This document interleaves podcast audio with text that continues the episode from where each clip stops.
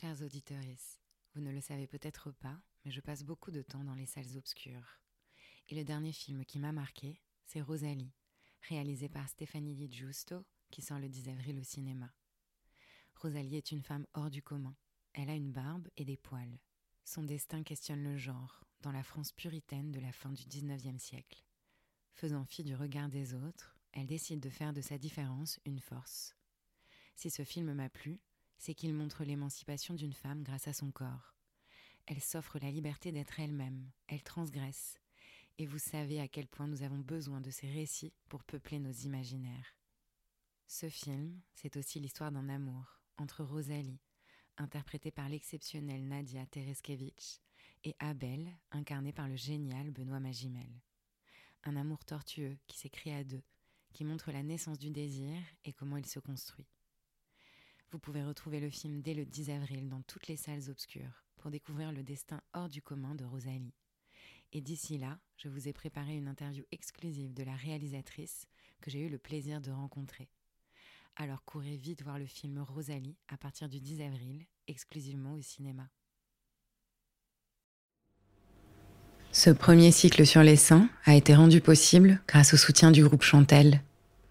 Chantel, c'est un groupe de lingerie familiale qui a su relever le défi de se réinventer, de capter l'air du temps et de créer des sous-vêtements pour toutes les femmes, de tous âges et de tout corps. C'est surtout une équipe sincèrement mobilisée par l'idée de donner la parole aux femmes, de faire bouger les lignes sur la représentation de leur corps et de célébrer leur puissance et leur diversité. Alors quand ils nous ont proposé d'être notre partenaire sur ce cycle, on a tout de suite dit oui parce qu'on croit que c'est en rassemblant les forces en présence qu'on va plus loin. Merci à eux.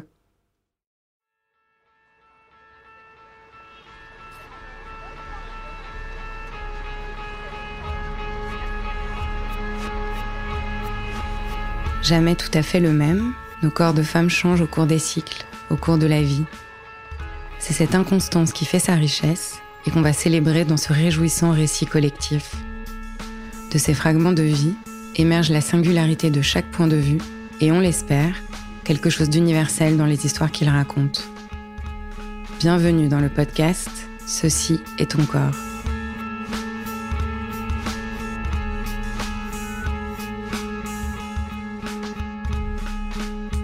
On continue notre cycle autour des seins et aujourd'hui c'est Jeanne, 38 ans, qui nous parle de sa relation avec eux. Une relation contrariée par un accident et de retrouvailles apaisées quelques années plus tard lorsqu'elle décide de se faire opérer.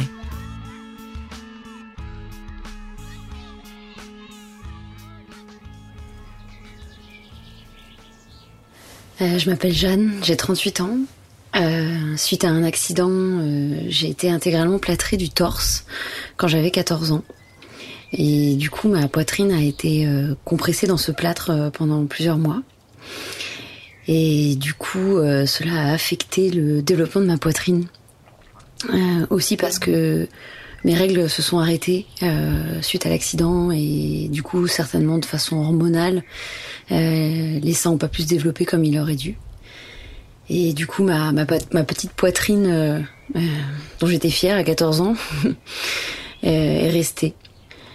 Et du coup les années ont passé, j'ai grandi et je suis devenue euh, adulte, mais je, je, complexais beaucoup sur ma poitrine parce que, eh bien, c'était pour moi une poitrine euh, d'adolescente et, et, qui correspondait pas avec ce que je souhaitais euh, avoir comme corps de, ce que j'identifiais en tout cas comme un corps de femme, c'est-à-dire avec une poitrine un peu plus grande. Et j'ai finalement euh, accepté de rencontrer un chirurgien, ce qui me faisait très peur. Euh, j'avais pas du tout envie d'avoir de, recours à la chirurgie. C'était pas du tout quelque chose euh, que j'avais envisagé. Je m'étais dit, bah, c'est la, la poitrine que j'ai et c'est comme ça. Mais j'avais effectivement des, des complexes, euh, notamment dans mes relations amoureuses. Je me sentais je me sentais petite euh, fille, je me sentais pas développée, je, je, me justifiais alors que les partenaires me demandaient rien de spécial, mais je me justifiais. Bref, je me suis dit, il faudrait peut-être que, que j'en parle euh, à quelqu'un qui, qui connaît, euh, enfin en tout cas qui a l'habitude de, de, travailler sur les poitrines. Donc je suis allée voir un chirurgien esthétique qui était esthétique euh, deux jours par semaine et le reste du temps, il faisait de la reconstruction mammaire pour les personnes ayant, subi, euh, ayant subi une ablation. Et du coup, je lui ai montré ma, ma, poitrine et m'a dit euh, ah oui bah je comprends. Euh. Donc j'étais la bombe, c'était d'accord.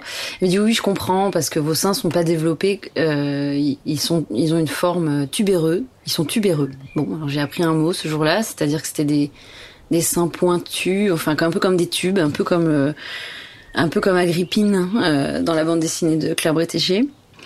Et du coup, en fait, non seulement ils ne se sont pas développés euh, en volume, mais aussi en forme. C'est-à-dire qu'ils n'avaient pas une forme ronde, mais plutôt tubulaire.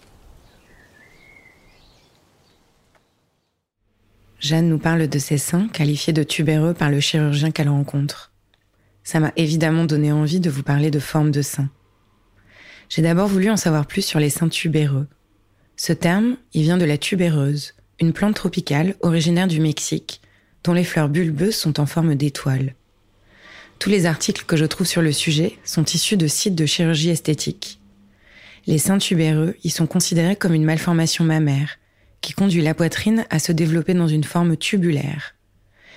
La symétrie, l'hypotrophie, l'hypertrophie mammaire et les mamelons ombiliqués sont également qualifiés de malformations relevant du volume, de la position de la poitrine, mais également de l'esthétique du sein. Bon, ça m'a évidemment donné envie de creuser encore. Et en continuant mes recherches, je tombe sur un article qui présente les soi-disant 16 formes de seins des femmes et les choses surprenantes qu'elles révèlent sur leur personnalité. Alors c'est cadeau, le lien est à retrouver dans la description de l'épisode. Les femmes ayant des seins en forme de cerise auraient par exemple souvent très peu d'amis, n'aimant pas se mélanger au monde. Celles ayant des seins en forme de pastèque feraient rapidement confiance aux gens et auraient de la difficulté à voir la malice. Et celles ayant des seins en forme de bol de soupe, oui oui, vous avez bien entendu, seraient des humoristes dans l'âme avec un très bon sens de l'humour. Bref, je vous épargne le reste, vous avez saisi l'idée. On ne retiendra pas les commentaires et types de personnalité, mais l'illustration par des fruits ou des légumes peut être assez parlante. Camille Froide-Vaumétrie l'explique bien. Le mythe de la demi-pomme est tenace. Mais les seins des femmes peuvent ressembler à des poires, à des pamplemousses, à des cerises, à des abricots et même à des aubergines.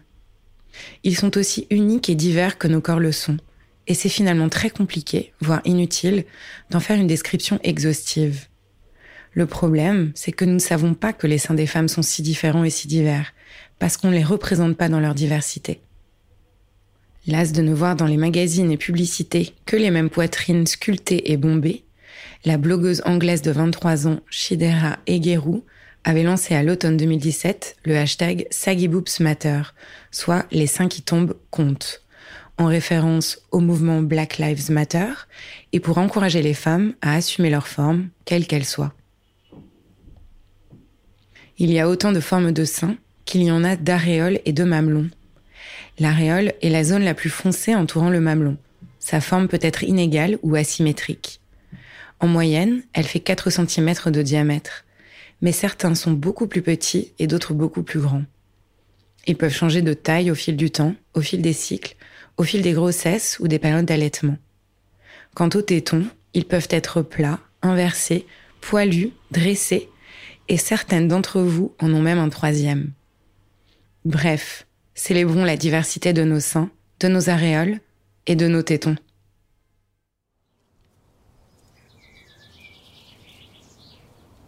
Du coup, il m'a expliqué ce qu'il pouvait faire, il m'a montré euh, des images, il m'a montré ce que c'était des prothèses euh, en silicone. Euh, j'ai pu voir effectivement que contrairement à ce que je croyais, c'était très solide et que c'était pas des choses euh, très fragiles euh, qui allaient exploser dans l'avion ou je sais pas ce genre de d'idées que j'avais à l'époque. À ce moment-là, j'ai 27 ans. Euh, je me dis bon, je vais réfléchir. Et en fait, je me sens convaincue. Je, je, réfléchis beaucoup euh, quand même avant de me décider, mais je me sens convaincue. Je me dis que c'est, après tout, euh, j'ai le droit de, de, me créer le corps que, que, je voudrais. Un peu comme euh, on se ferait aussi un, un, tatouage ou un piercing. Et du coup, on part sur l'opération. Et l'opération est très rapide, enfin étonnamment, enfin je passe une journée, une nuit à l'hôpital. Euh, voilà, la, nuit est un peu difficile parce que j'ai des drains euh, sous les aisselles pour euh, drainer les, les caillots de sang éventuels. Mais à part ça, je, je n'ai pas de douleur particulière. Je me sens un peu groggy par l'anesthésie générale, mais rien de rien de spécial. Et le lendemain, il, le lendemain de l'opération, le chirurgien vient dans ma chambre et il enlève le bandage euh, que j'avais autour de, de, des seins je sens qu'il y a un volume, mais j'étais un peu dans les vapes. Et là, il me dit voilà, c'est magnifique, je suis très content. Euh, voilà, un peu comme un, un peu comme un artiste qui serait content de ce qu'il a réalisé. Et il me dit bon ben voilà, c'est très bien, vous pouvez sortir. Il faudra juste euh, que vous portiez une brassière euh, de contention la nuit pendant un mois. Ah non, la, la, brassière je la portais la journée aussi, mais et voilà, il faut la porter un peu nuit et jour pendant un mois et que et le résultat définitif euh, mettra un an à être vraiment visible. Bon. Et il s'en va. Euh, je, je, je, du coup, dès que j'ai un moment seul, je me, me, précipite dans la salle de bain et, euh, et je me regarde euh, pour la première fois et je vois que j'ai des seins. C'est-à-dire que même effectivement à ce moment-là, ils sont encore gonflés. On voit les fils de la cicatrice euh, qui sont sous le téton euh, très petit. Et, mais à part ça, je, je vois que j'ai des seins et ça me, ça me rend très joyeuse. Je me sens très joyeuse, je me, c'est dingue quoi. Je me dis mais c'est fou, j'ai, j'ai, j'ai des seins maintenant en, en une journée. donc la taille que, que j'ai choisie c'est 90B, donc c'est c'est une belle poitrine, mais c'est pas non plus excessif. On a beaucoup réfléchi sur la taille avec le chirurgien. Il voulait pas euh, effectivement euh, m'opérer pour une poitrine qui serait trop grande. Euh, lui, il ne, il ne, souhaite pas euh, travailler euh, voilà, sur des hyper poitrines. Il, il, il, voulait que ça reste homogène, enfin avec le reste de mon corps.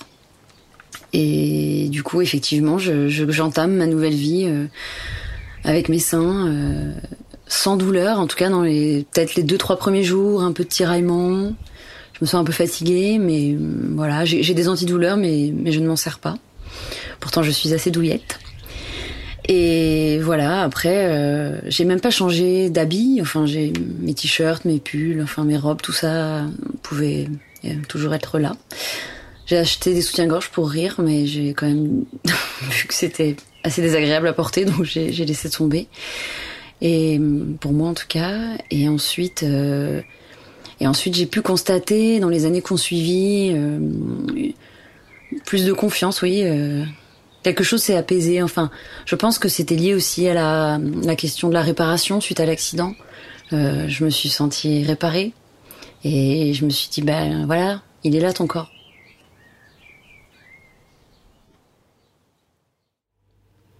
Ce que décrit Jeanne est assez fréquent.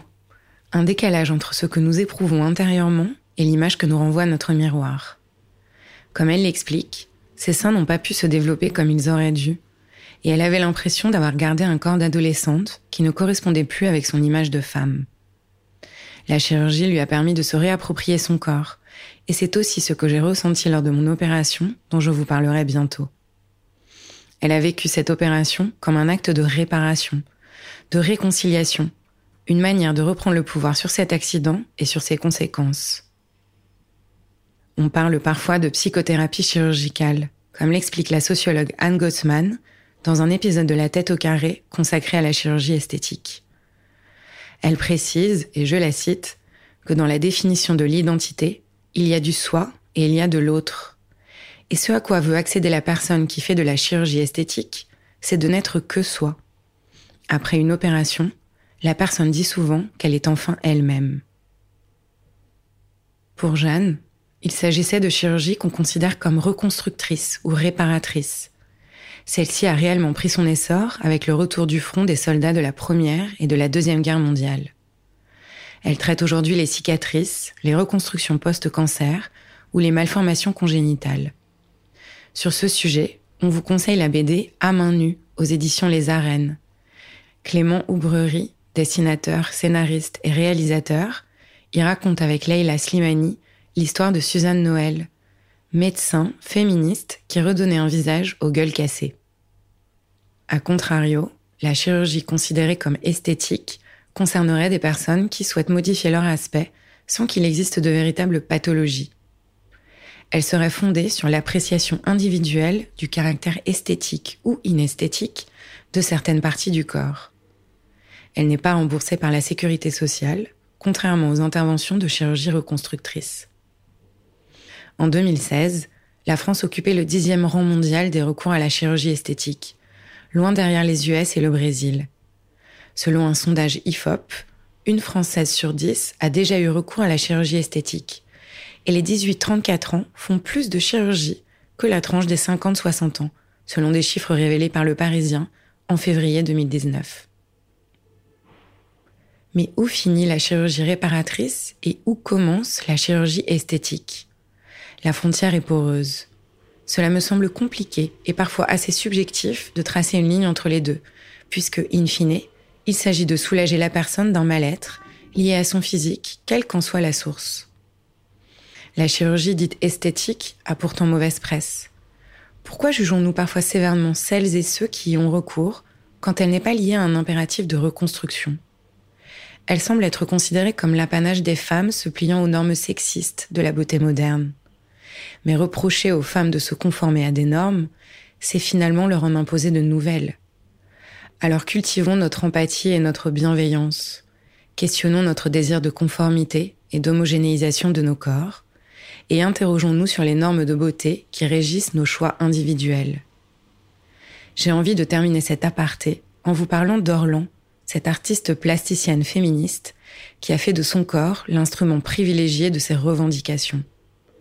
Son manifeste de l'art charnel, Carnal Art Manifesto, est suivi d'une série d'opérations chirurgicales, des performances largement médiatisées, qu'elle réalise entre 1990 et 1993. Avec cette série, le corps de l'artiste devient un lieu du débat public.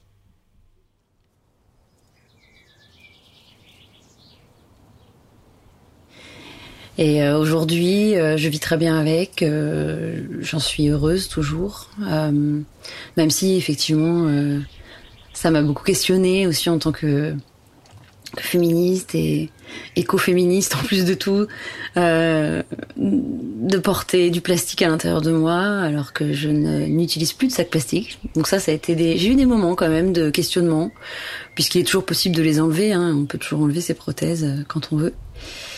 Et mais j'ai décidé pour l'instant de les garder. Et voilà, nous avons une vie harmonieuse toutes les toutes les trois du coup. Voilà.